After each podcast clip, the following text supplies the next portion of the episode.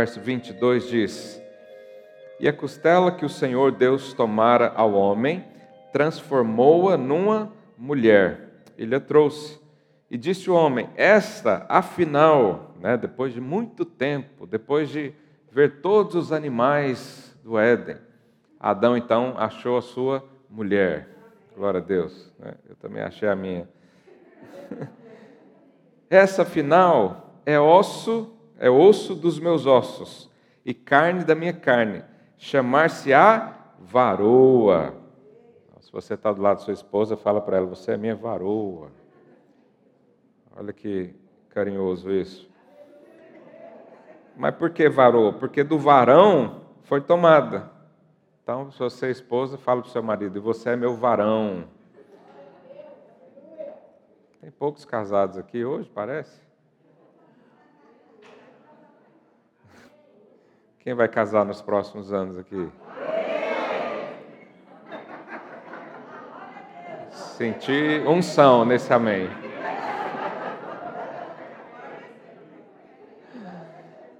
Então você, já que são muitos, me avisa com antecedência para eu reservar a data para você, senão, glória a Deus. Verso 24. Por isso, deixa o homem pai e mãe e se une à sua mulher, tornando-se os dois uma só carne. Aqui é algo tão sensacional, tão maravilhoso, que uh, às vezes nem a ciência consegue explicar como que duas pessoas se tornam um. Isso agride a lei da física, né? Duas pessoas não ocupam o mesmo espaço. É, isso não é possível, mas o Senhor assim faz. O Senhor fez né, de uma costela uma mulher. O Senhor agora, então, deu ao homem a possibilidade de se unir com uma pessoa de tal forma, de tal maneira, tão intimamente ligado, que se torna um. Ao ponto de uh, um não conseguir viver sem o outro. Isso é algo de Deus, é algo divino. Né? É, uma, é uma conexão uh, maravilhosa, inexplicável. Né? E isso acontece com os casais no casamento. Há, ali um, uma aliança, né? Um, um, voto, uma cerimônia, a bênção do Senhor. E o casal então vai para a lua de mel e consome a aliança. Ele se torna um, de fato, né, com as relações íntimas que tem. Uh, unir significa o máximo de intimidade possível. Né? E quem é casado sabe disso, que você tem, não, não, não é possível esconder nada do seu cônjuge, né? não é possível ser outra pessoa, não é possível aparentar outra coisa. É, é até engraçado, esses dias eu vi um vídeo de uma noiva que volta da cerimônia, vão para a lua de mel, e, e ela começa então a tirar as suas, suas vestes né, de noiva, começa a tirar ah, os, o, as unhas, os cílios, tira a maquiagem. No final o noivo assusta. Ele fala: Quem que é essa, meu Deus? Porque a intimidade faz isso. Você acorda todos os dias com aquela pessoa. Mas não é aquela mulher necessariamente do Instagram, não é aquele homem tão bonitão assim, não é? Porque a intimidade faz com que você viva completamente um para o outro. E o apóstolo Paulo pega isso para nos ensinar uma coisa mais assombrosa ainda, mais espetacular ainda, que ninguém consegue provar, mas nós cremos pela palavra. 1 Coríntios 6, verso 16. Ele diz: Ora, não sabeis que o homem que se une, é a mesma expressão, que se une à prostituta, forma uma, um só corpo com ela?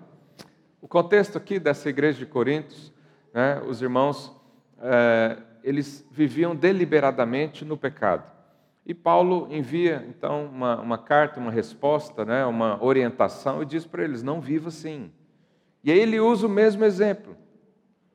Ele diz, né, vou, vou ler de novo: Ou não sabeis que o homem que se une à prostituta forma um só corpo com ela? Quer dizer, você vai se unir a uma coisa que não lhe pertence, Você vai uh, se unir a alguém que não é escolhido para viver o resto da vida? Então, Paulo faz esse, essa advertência. Mas aí no verso 17, que é onde eu quero entrar no assunto, ele diz: Mas aquele que se une ao Senhor é um só espírito com ele. Você vê que Paulo faz uma analogia. Ele diz: Lembra quando Deus falou que um homem se une a uma mulher e se torna um só? Pois é, vocês estão fazendo algo errado, vamos corrigir isso. Mas vou te dar uma boa notícia: quem se une com o Senhor também se torna um com Ele. É um só espírito com Ele. E a diferença aqui é que a união entre duas pessoas, dois homens, né, um homem e uma mulher, ela acontece na carne, mas com Deus acontece no espírito. Você se uniu ao Senhor da mesma forma que alguém se une ao outro no casamento. Uma aliança para sempre, né? até que a morte nos separe. Só que Jesus venceu a morte, não existe mais morte no nosso meio. Então você foi unido ao Senhor para sempre. Você tem o um máximo de intimidade com Ele. Você tem todas as portas abertas a seu favor com Ele. Você conhece o Deus daquele que uh, você encontra-o toda manhã na sua casa. Ele que sabe tudo de você. Não é possível esconder nada de Deus. Não é possível ter uh, espaços reservados. O Senhor conhece todas as coisas. Mas a coisa mais impressionante é um Deus decidiu se ligar com você. Um homem, uma pessoa que né, ninguém aqui poderia merecer isso. Como que Deus, na sua glória, decidiu uh, unir a mim? Mas você sabe, essa unidade, ela só é possível porque nós temos o Espírito. E ela é feita no Espírito. Por isso ele diz: né, Mas aquele que se une ao Senhor é um Espírito com Ele. Diga aí no seu lugar: Eu sou um Espírito com o Senhor. Então isso muda completamente a nossa vida. Depois que nós casamos né, com o nosso cônjuge, a gente deixa de ser solteiro. Mas depois que nos unimos ao Senhor, nós deixamos de ser carnais e nos tornamos espirituais. A sua vida muda completamente, da mesma forma que quando você casou, os hábitos mudaram, os pensamentos mudaram, as informações, o modo de vida, o, tudo que faz mudou. Não é? E quem não muda tem muito problema. E era o que os coríntios estavam a viver. Eles se uniram ao Senhor, mas ainda queriam viver a vida de solteiro. Eles uniram ao Senhor, mas ainda queriam viver para si mesmo, como se não tivessem unidos. E Paulo então explica isso. Então, hoje eu quero falar um pouco sobre o homem espiritual. E quando eu digo o homem espiritual, estou dizendo de uma forma genérica, ok? É a mulher espiritual também. Mas eu vou usar a expressão homem só em, em, em questões didáticas aqui. E só vamos fazer um parênteses: nós estávamos, antes do jejum, eh, estudando o livro de Gálatas. E eu pretendo continuar para a gente encerrar o estudo do livro de Gálatas. Talvez na próxima semana eh, a gente volte a falar sobre isso. Mas essa semana eu estava orando e o Senhor me trouxe isso aqui para nós ministrarmos. Eh, então, a definição de um crente, de um cristão, de um filho de Deus, é um ser espiritual. Nós não podemos olhar para nós, para a nossa vida, o nosso contexto, ah, de forma natural. Não podemos resolver os nossos problemas de forma natural somente. Eu sei que a gente trabalha, eu sei que a gente vai atrás de soluções, ah, nós guerreamos todos os dias, não é? Todos os dias você mata um leão, nem que seja para levantar da sua cama e ir trabalhar. Às vezes está cansado, às vezes está desmotivado. Né? Acontecem coisas, tem diversas situações na nossa vida que, se nós olharmos apenas pelo parâmetro natural, nós vamos perder tempo, perder uh, ânimo, perder alegria, porque a nossa vida, desde quando Cristo entrou na história, ela se tornou espiritual. Falei para o seu vizinho, você é um ser espiritual. E como é que alguém espiritual vive? É, o nosso êxito está relacionado a entender essa condição, que nós somos espirituais. Tudo na nossa vida podemos resolver de forma espiritual. Tudo. O nosso casamento podemos resolver de forma espiritual, através da oração, através do poder de Deus. A nossa vida financeira também é espiritual. Os nossos relacionamentos também são, têm influências. Né? Você pode tanto influenciar como ser influenciado por princípios espirituais. Então, é tão importante eu e você entendermos isso. É, eu quero ler com você Hebreus capítulo 7, verso 15. Olha o que a Bíblia diz. E isso muito mais evidente quanto à semelhança de Melquisedeque, se levanta outro sacerdote, constituído não conforme a lei de mandamento carnal. Você sabe, a lei é um mandamento carnal, ou seja, qualquer pessoa pode assumir a lei e tentar obedecê-la. Não é, não é preciso ter muita sabedoria para interpretar a lei. Não é possível, não, não é preciso nem ser cristão para entender a lei. É algo carnal, natural do homem. Não faça isso, não faça aquilo, faça isso, faça tal coisa. E aí aqui está falando de Jesus, que ele não foi levantado para nos mostrar algo da carne. E aí ele completa, dizendo: Mas segundo o poder de vida indissolúvel. O que significa indissolúvel? Indestrutível, inseparável. Porque a lei separava as pessoas de Deus, mas Jesus tem um poder a mais que nos faz ser fortes o suficiente para nunca largarmos. Esse é o poder de Jesus. Verso 17. Porquanto se testifica, tu és sacerdote para sempre, segundo a ordem de Melquisedeque. Portanto, por um lado se revoga a anterior ordenança, por causa da sua fraqueza e inutilidade, pois a lei nunca aperfeiçoou coisa alguma. Por outro lado, se introduz esperança superior, pela qual nos chegamos a Deus. Então, Jesus pegou a lei que não tinha utilidade no sentido uh, de melhorar a vida das pessoas, porque a lei só afasta. Ela é inútil para tornar alguém justo. E ele colocou uma outra forma. E essa outra forma é cheia de poder e vida, pela qual nós chegamos a Deus. Você se chegou a Deus por causa do poder de Cristo.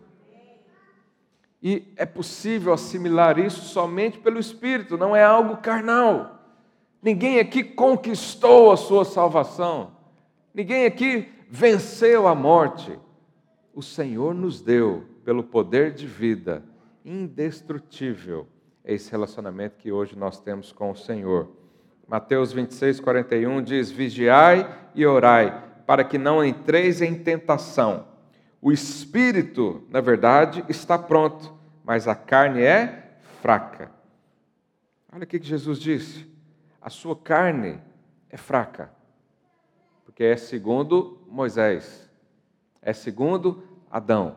A sua lei é fraca, a sua carne é fraca, mas o seu espírito está pronto.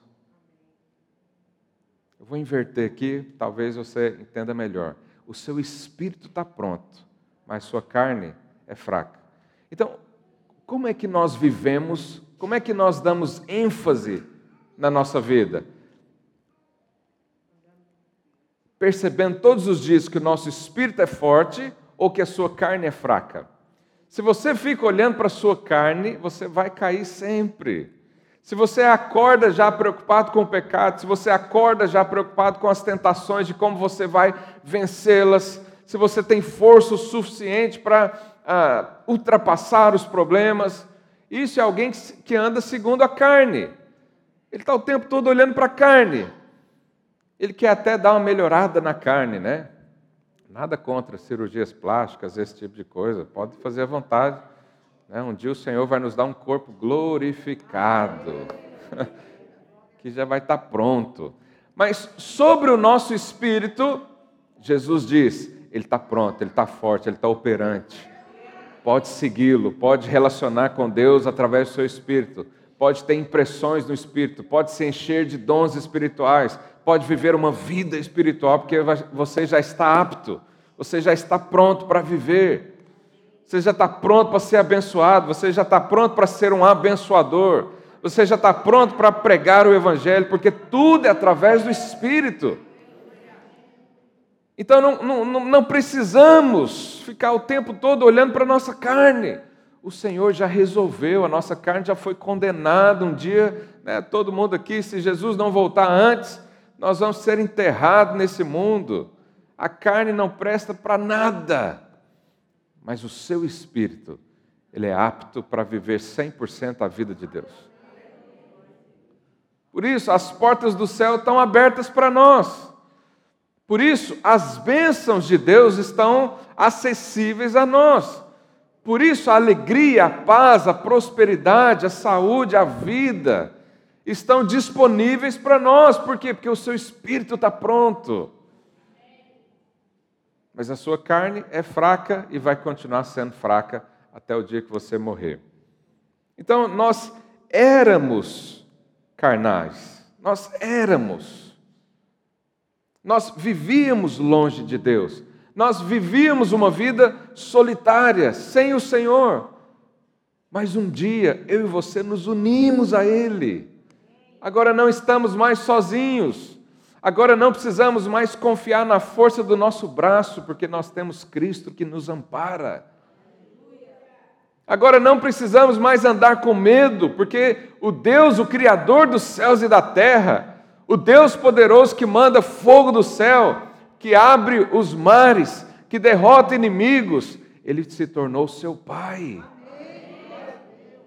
Para que, que eu vou ter medo, meu Deus do céu? Se eu tenho um Pai que é Deus. Para que, que eu vou ter medo se o meu espírito é forte, está pronto, ninguém pode tirar isso de mim. O inferno inteiro não pode tocar no seu espírito, porque você se uniu a Deus. Quem é que toca em Deus? Então ninguém pode tocar em você também. Mas o diabo, é evidente, pode tocar no seu corpo, pode tocar nas suas finanças, nos seus relacionamentos. Isso acontece, nós estamos num mundo caído. Né? Algo pode acontecer na nossa vida, mas não significa que nós estamos né, soltos por aí. Nós somos casados com Deus. Nós temos uma aliança com Deus. Aliás, Ele tem uma aliança conosco. Nós não podemos suportar uma aliança com Deus. Mal conseguimos né, suportar aliança entre pessoas. Mal conseguimos uh, cumprir os votos do casamento que nós mesmos fizemos. Mas o Senhor cumpre. Ele é sempre fiel. E uma vez que ele fez uma aliança comigo e com você, ele vai cumpri-la. Mas é importante você saber que você é alguém espiritual, não é mais alguém carnal. Não, não podemos conhecer mais ninguém segundo a carne, mas segundo o Espírito. Nós devemos deixar que o Espírito Santo nos guie em todo momento, mas isso não será através da nossa mente, mas será através do poder de Deus no nosso espírito. Então, qual é a definição do homem? Nós somos um espírito, temos uma alma e habitamos num corpo. Diga assim: Eu sou espírito, possuo uma alma e habito num corpo mas a sua natureza principal é o que? Espiritual. Você é um ser espiritual. Olha para o seu vizinho, fala para ele: ainda que eu te veja, você é espiritual. Esse corpo tem prazo de validade, né? a sua alma também está sendo transformada dia a dia, mas o seu espírito é pronto, é perfeito é sem pecado nenhum, é sem intenções malignas nenhuma. Você pode seguir o seu espírito à vontade, porque o Senhor assim nos fez. Gênesis 6, verso 3 diz: Então disse o Senhor: O meu espírito não agirá para sempre no homem, pois este é carnal, e os seus dias serão 120 anos. Aqui foi mais ou menos a época uh, antes do dilúvio, né, que o Senhor define um tempo. Por que, que hoje as pessoas não vivem mais tanto tempo quanto viviam até Noé? É, até Noé as pessoas viviam 500, 600, 700. Matusalém viveu 960 alguma coisa. E aí Deus definiu, por quê? Porque ele era carnal. E Deus disse: Eu não posso estar com o homem por muito tempo, porque ele é carnal. Mas o que, aconteceu quando Cristo veio? 1 Coríntios 15, 22 diz: Porque assim como em Adão todos morreram, Assim também todos serão vivificados em Cristo. Por um lado, Deus diz: Eu não posso estar com o homem porque ele é carnal. Depois Jesus entrou na sua vida, agora Deus pode falar: Eu posso estar com você porque você agora é espiritual. Você agora foi vivificado. Vivificado significa que agora você tem uma fonte de luz dentro de você. Que onde você vai gera vida. Você já percebeu que onde você vai, né, se você realmente tem essa identidade firmada, você muda o ambiente? Você traz alegria. Você vai num lugar, está tudo morto, você pisa lá, o Espírito Santo começa a agir nos lugares. Por quê? Porque você foi vivificado. Você não só recebeu vida, mas uma fonte de vida. Uma fonte a jorrar, um rio que nunca para. Por isso as pessoas chegam perto de você e elas são o que? Abençoadas. Por isso as pessoas chegam perto de você e dizem: Você tem uma áurea diferente. Já ouviu isso? Você tem um brilho diferente. Realmente tem, porque você foi vivificado. E qual foi a consequência imediata? Relacionamento com Deus. No Velho Testamento, eles perderam isso. O pecado entrou no homem e trouxe separação. Mas depois de Cristo, o Senhor nos uniu novamente.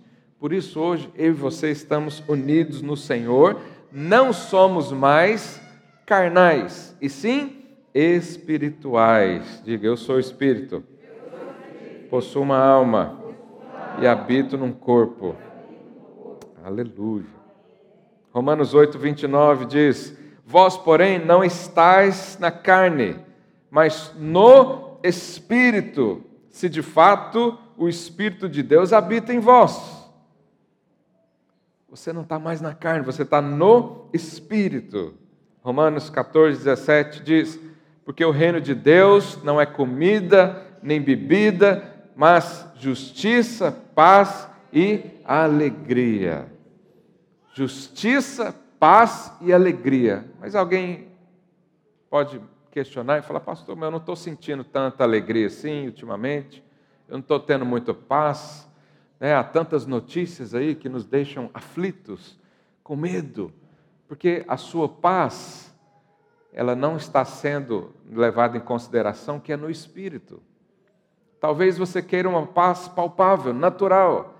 Talvez a sua paz, a sua alegria, é ter uma reserva recheada no banco de algumas centenas de milhares de euros. Aí gera pasto. Quem não tem pasto, cheio de dinheiro? Não, né? Mas aqui não diz uh, que é nesse mundo. Aqui diz justiça, paz e alegria. Aonde? No espírito. Às vezes você está com uma enfermidade, alguém pode estar tá nos ouvir agora num, leito de um hospital, seu corpo está ruim, está terrível mas o seu espírito pode estar em paz nesse momento. Às vezes as suas condições uh, de relacionamentos familiares, o, o seu contexto, né, você está só, se sentindo só, e você diz: Eu não tenho tanta alegria assim. Mas se você observar o seu espírito, ele vai estar feliz, porque ele tem Deus. Quem tem Deus não precisa de mais nada. Às vezes você olha para esse mundo e diz: Eu não enxergo justiça. Esse mundo é injusto. É mesmo. A começar pelo nosso nascimento. a Bíblia diz que nós nascemos e fomos concebidos na iniquidade. Você nasceu pecador. Não teve escolha. Você nasceu. Você não se tornou, você nasceu. Por quê? Por causa de Adão. Adão pecou e te deu essa herança maravilhosa. E você não tem opção de não querê-la. Você já nasce assim. Então, esse mundo já é injusto. Mas há uma justiça que vai muito além do que os nossos olhos podem ver. Da mesma forma que nós recebemos a herança de um pecador, que foi Adão, lá no Éden, nós também recebemos uma herança de Cristo, que foi um santo lá na cruz que morreu pelos nossos pecados. Então a nossa justiça não é vista com esses olhos, mas é pela fé. E pela fé nós somos justos. Então por isso ele diz que o reino de Deus é justiça no espírito, é paz no espírito, é alegria no espírito. Por isso nós temos que colocar a nossa confiança, saber que o Senhor nos uniu, saber que o Senhor nos chamou para viver com Ele. E quando nós andamos no Espírito, quando nós valorizamos o nosso Espírito, nós temos então justiça, paz e alegria de sobra. Você pode estar num contexto mais adverso da sua vida, o mais difícil, o seu espírito tem justiça, paz e alegria. E você sempre pode olhar para essa aliança. Aquele que se une ao Senhor é um só espírito com Ele. Então nós podemos olhar para essa aliança e vivermos em paz. Porque o Senhor governa sobre a nossa vida. Mas, eventualmente, nesse mundo, vamos ter guerras terríveis, vamos ter injustiça, vamos ter medo, vamos ter pânico, mas eu e você não estamos debaixo disso, porque o Senhor já nos abençoou com toda sorte de bênção nas regiões celestes. Quantos creem nisso? Diz um glória a Deus no seu lugar. Então a nossa paz, a nossa alegria, ela não, não depende do dinheiro, não depende do trabalho, não depende se eu tenho documentação ou não legal para viver num país X ou Y. Hoje mesmo você pode decidir viver em paz. Como? Através do seu espírito. Hoje mesmo você pode desfrutar da alegria do reino de Deus, que é para mim, que é para você. Um crente triste é a pior coisa do mundo, que não foi feito para isso. A tristeza faz parte, sim, do mundo, mas não do reino dos céus. E eu e você somos do reino de Deus. Por isso você pode mandar a tristeza embora. Você pode mandar o medo embora. Você pode mandar a ansiedade embora, porque você não está sujeito aos rudimentos desse mundo. Paulo disse: Não vos conformeis com esse século, mas renova sua mente, coloca coisas aí do espírito, que vão te trazer vida, que vão te trazer alimento. Sabe, não, não há nenhum problema você acompanhar as notícias do mundo. Eu diariamente leio os noticiários daqui do Brasil, em alguns países da Europa, mas eu diariamente também leio o noticiário dos céus, que está na Bíblia. E esse é que me dá vida, esse é que me dá esperança, esse é que ativa o meu espírito, esse é que me livra do medo, esse é que me dá direção, esse me dá esperança. São as notícias dos céus, é o Evangelho. O Evangelho significa boas notícias o que, você tem ouvido por aí? Você tem ouvido boas notícias ou só más notícias? Ah, pastor, só vejo más notícias. Então, mergulhe na palavra de Deus. Mergulhe no seu tempo devocional com o Senhor. Vai, né, vai para o trabalho, coloca um fone de ouvido, se você não está a conduzir, coloca uma música e deixe o seu espírito ser enriquecido. Deixe as palavras de vida trazerem notícias ao seu coração e também à sua mente. Não se conformar com este século é, é não estar dentro de uma forma. Conformar fala de é, é, é uma forma que vai, é, no final, trazer um aspecto. Né? Quem sabe fazer bolo ou tortas aqui sabe que ah, ela vai ficar do jeito da forma. Se for uma forma redonda, fica redonda. Se for quadrado, fica quadrado. Se a sua forma é o um mundo, você vai viver conforme o mundo. Mas se a sua forma é o seu espiritual em Deus e a palavra do Senhor, você vai ser todos os dias enriquecido, alimentado, nutrido, e você vai ser, como diz lá na minha terra, igualzinho Jesus. Se Jesus é a sua forma, você vai ser tal qual ele é. Quem é Jesus? Jesus é um ser deprimido? Jesus é alguém cheio de necessidades? Jesus anda cabisbaixo por aí porque não tem rumo na vida? Jesus se sente sozinho? Jesus foi rejeitado por Deus? Jesus tem acesso ao Pai? Então você também tem. Se Jesus não era triste, você também não é triste. Se Jesus era próspero, embora ele nunca falou de dinheiro monetariamente, não é? Você também é. Se Jesus tinha propósito na vida, você também tem. Se Jesus tinha paz, você tem. Se Jesus era poderoso por causa do Espírito, você tem o mesmo Espírito que atuou sobre Jesus. Então você também assim pode ser. Desde que a forma dos céus seja o seu alvo. Gálatas 5, 16 diz assim: Digo, porém, andai no Espírito, e jamais satisfareis a concupiscência, né, as vontades, os desejos da carne. Verso 17: Porque a carne militra contra o espírito, e o espírito contra a carne, porque são opostos entre si, para que não façais o que porventura seja o vosso querer. Mas se sois guiados pelo espírito, não está sobre a lei. Então Paulo diz: andai no espírito. Pastor, como é que eu ando no espírito? Né? Eu deito lá e meu espírito sai do corpo? Não.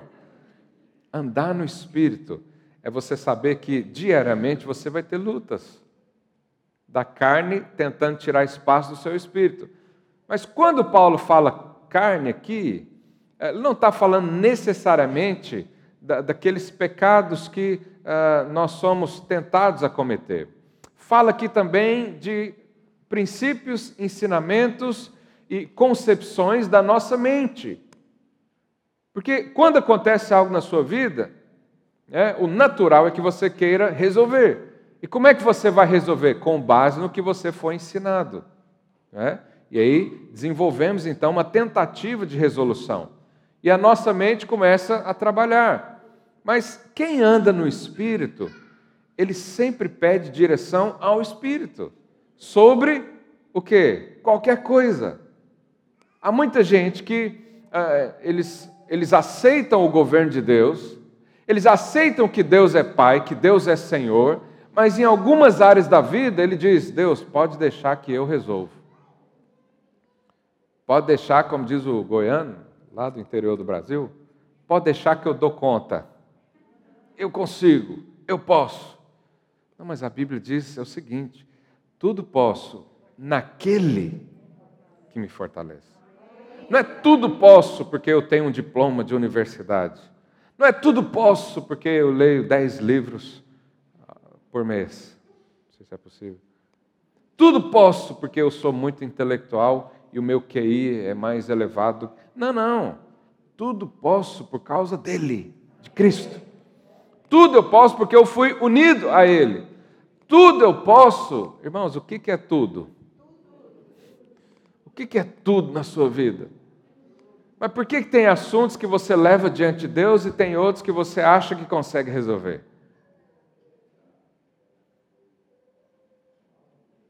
É ou não é assim? Vou dar um exemplo: casamento. Quantos casais aqui param para orar para resolver os problemas? Quantos casais juntos falam, vamos fazer o seguinte, ao invés de continuar nessa disputa, nessa briga, vamos tirar aqui uma semana para orar juntos?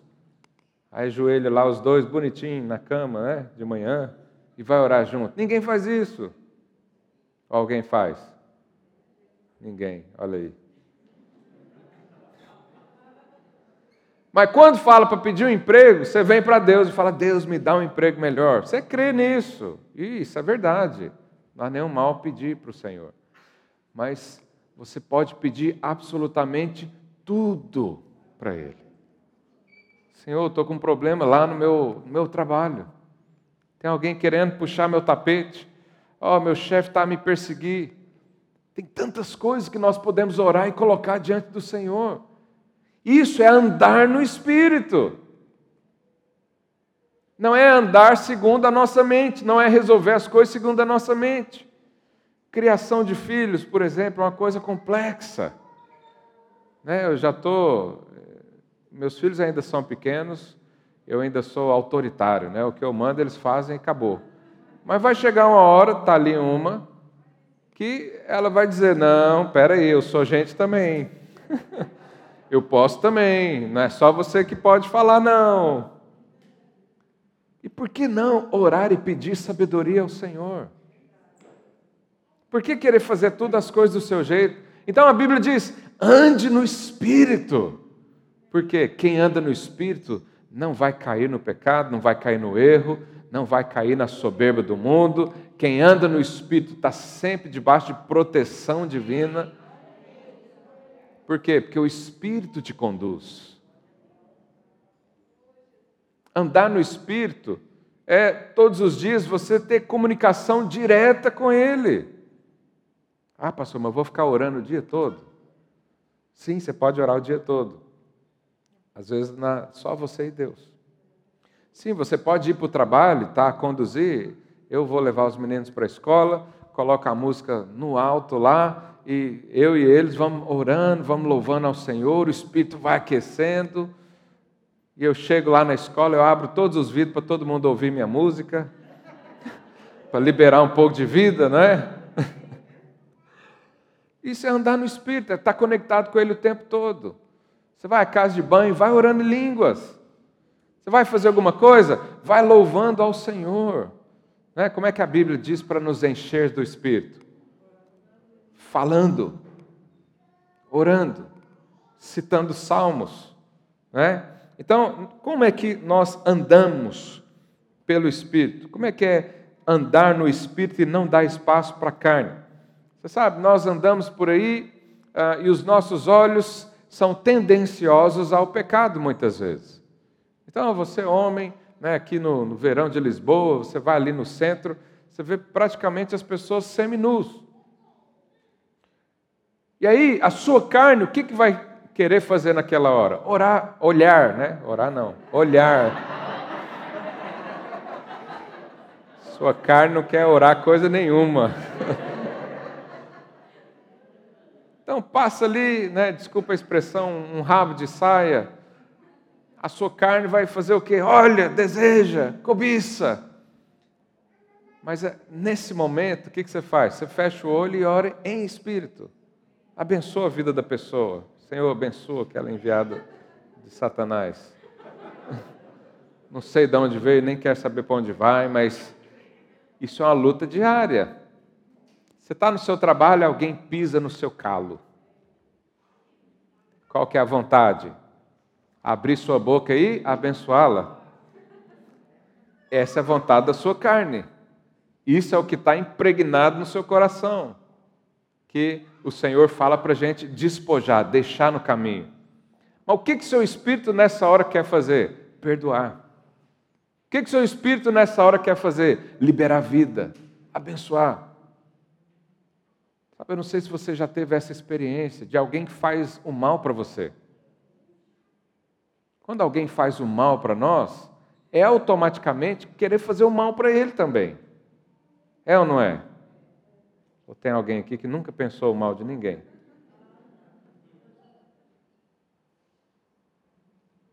Mas quando você observa os movimentos do Espírito, você consegue ter compaixão daquela pessoa. Jesus diz: ora pelos seus inimigos. Obviamente, inimigos aqui não quer dizer o diabo, que não, não adianta orar pelo diabo, ok? Quando eu era criança, eu orava para o diabo converter. Não é possível. Alguém um dia me ensinou isso, aí eu parei de orar por ele.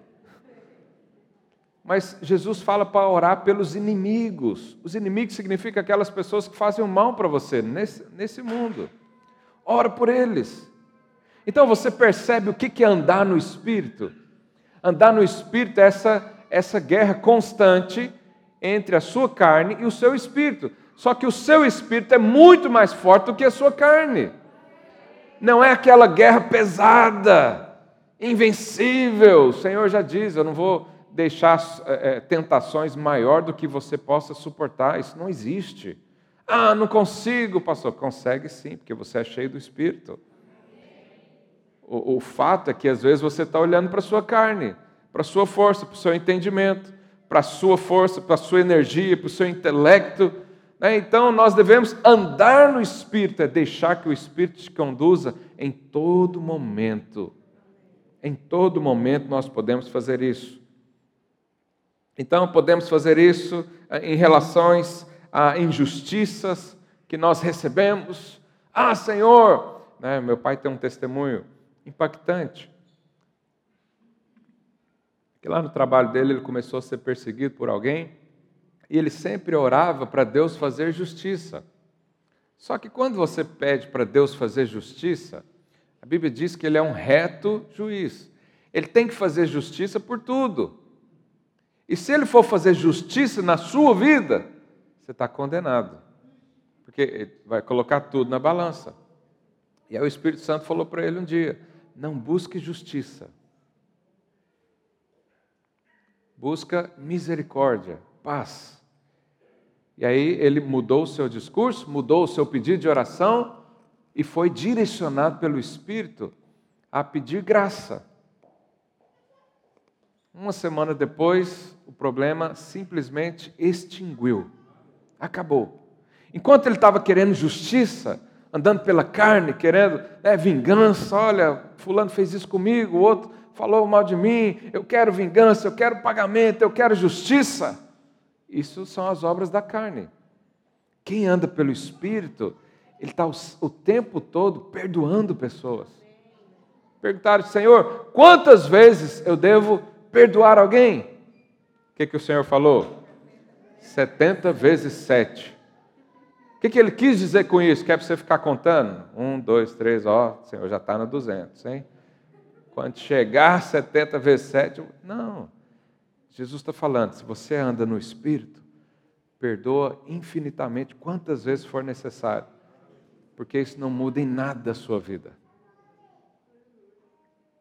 Porque ninguém pode tirar algo de você se Deus te der. Então você não precisa clamar justiça nesse mundo, através né, dos relacionamentos e das pessoas. 1 Coríntios 2,14, olha o que a Bíblia diz. Ora, o homem natural não aceita as coisas do Espírito de Deus, porque eles são loucura. É loucura você perdoar as pessoas em todo momento. Vão te chamar de trouxa, desculpa a expressão. Vão chamar de imbecil. Como que você aceita fazer isso com você? Como? Até quando você vai aceitar esse tipo de coisa? Sabe, quem anda no espírito, um momento ou outro será chamado de louco. Quem anda pela fé, um momento ou outro é chamado carinhosamente de sonhador ou bobo. Ah, esse é muito sonhador, não dá importância para ele, não. Porque ele anda segundo o Espírito. Porque a carne não pode perceber essas coisas. Porque e não pode entendê-las, porque elas se discernem espiritualmente. Está aqui um princípio tão importante para nós. Há coisas na nossa vida, e eu, eu falo que quase tudo, nós precisamos discernir espiritualmente, saber o que está acontecendo. Às vezes você está numa guerra há muito tempo. Ora para o Senhor, fala, Deus, me dá discernimento, me dá entendimento, por que está acontecendo todas essas coisas? E o Senhor vai te dar discernimento, clareza, luz. Mas isso é espiritual. O homem natural não entende. Quem não busca o Senhor não recebe. Quem quer resolver o seu próprio problema, sua própria vida na força do seu braço, não entende. Porque isso é um discernimento espiritual. Verso 15: Porém, o homem espiritual julga todas as coisas. O homem espiritual, ele sabe o porquê das coisas. Ele sabe o que está acontecendo na vida dele. Ele olha para alguém, né, um líder, um discipulador, um pastor, às vezes olha para a sua vida e fala: Isso é espiritual, ora, vai orar, você está sendo roubado. O inimigo está tirando a sua alegria, está tirando a sua paz. Não aceite isso. Nós estamos fazendo isso o tempo todo, desde quando começou essa pandemia. O tempo todo falando para você: não aceite isso. Deus tem o controle da sua vida. O dia da sua morte o Senhor já contou, todos os seus dias estão escritos no livro. Então, para que ter medo? Mas o homem natural não entende isso. O homem natural acha que ele tem segurança porque ele trancou a porta da casa. O homem natural acha que ele tem segurança porque ele tem um diploma de universidade que garante um bom ordenado. Esse é o homem espiritual. O homem espiritual, num casamento, ele diz: Olha, vamos ficar junto aqui, mas a hora que não der, a gente separa, porque não é possível. O homem natural sempre fala que não é possível.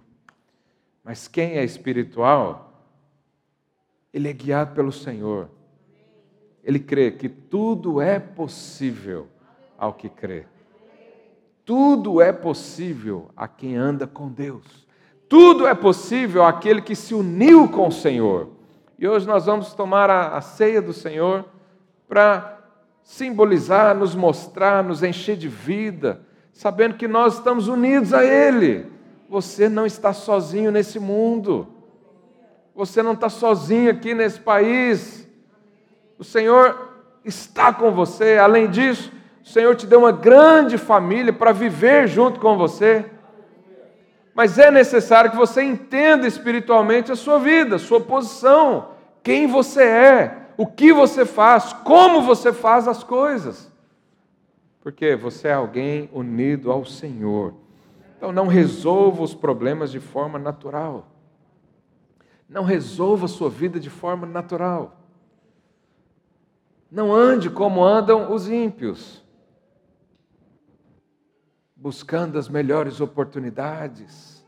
Você não precisa da melhor oportunidade.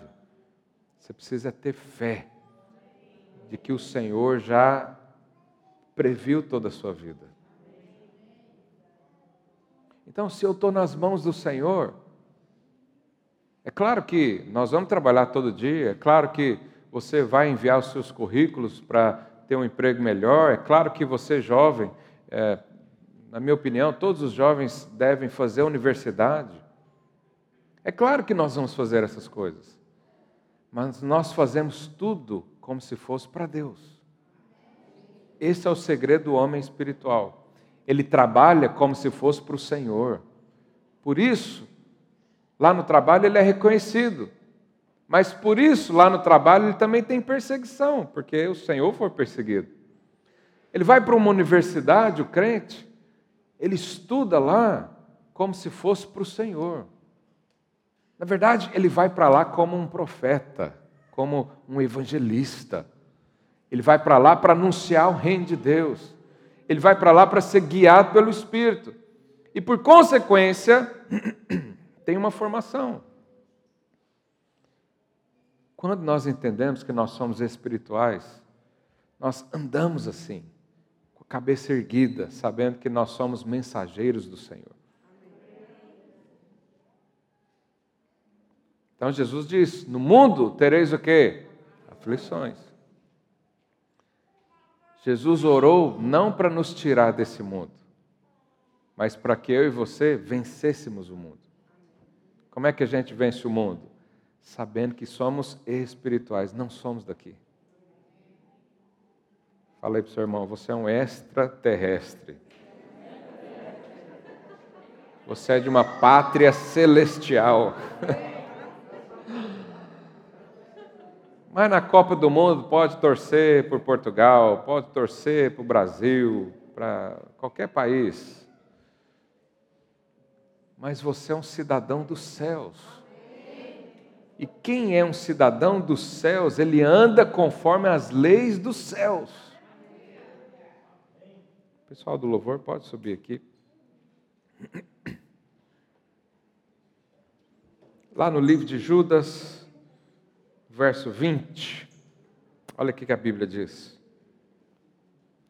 Vós, porém, amados, edificando-vos na vossa fé santíssima, orando no Espírito, guardai-vos no amor de Deus. Você sabe quando você começa a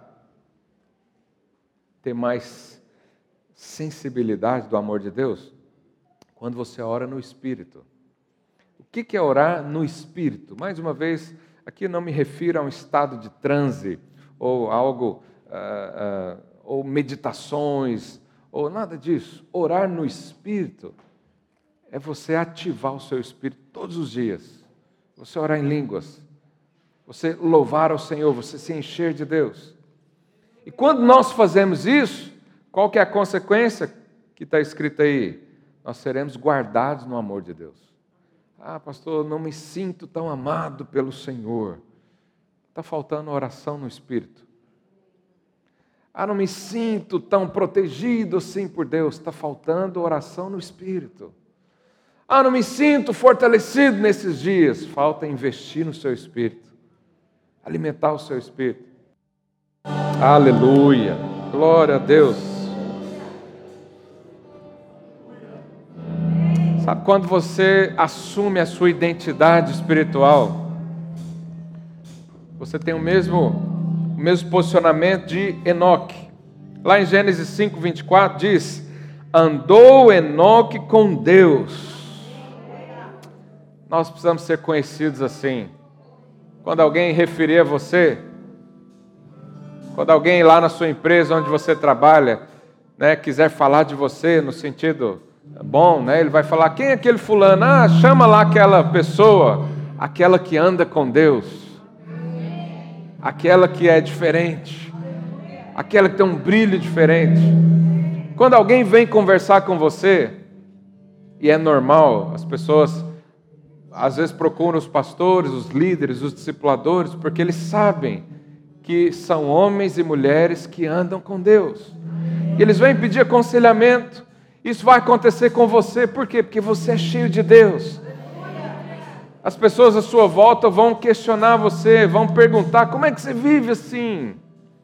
Como é que você anda aí sem medo? Como é que você anda aí sem preocupações? Eu não vejo preocupações em você. Parece que você anda com Deus. Você vai dizer o que? É verdade eu ando com o Senhor. Eu estou com Ele todos os dias. E pode me seguir porque eu sigo a Ele. Sabe, essa é uma realidade que eu e você precisamos. Essa é uma identidade que tem que estar nos nossos olhos todos os dias. Nós temos que levantar como homens e mulheres que andam com Deus. Homens e mulheres que têm vida para dar. Homens e mulheres que vão abençoar os outros, que vão lá, onde você estiver, na sua na sua família, sua parentela, as pessoas vão começar a te reconhecer. Por quê? Porque você anda com Deus. Lucas 22, 19.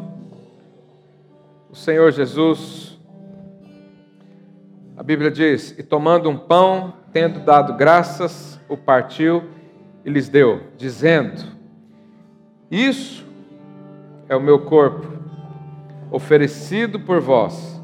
Fazei isso em memória de mim. Verso 20. Semelhantemente, depois de cear, tomou o cálice, dizendo: Este é o cálice da nova aliança, no meu sangue derramado em favor de vós. O próprio Cristo disse: Esse é o sangue da nova aliança derramado em favor de vós. Qual que é a nova aliança? O profeta Jeremias falou sobre a nova aliança. Eu vou ler para você o que ele disse para nós encerrarmos. Jeremias 31, a partir do verso 31, ele diz o seguinte: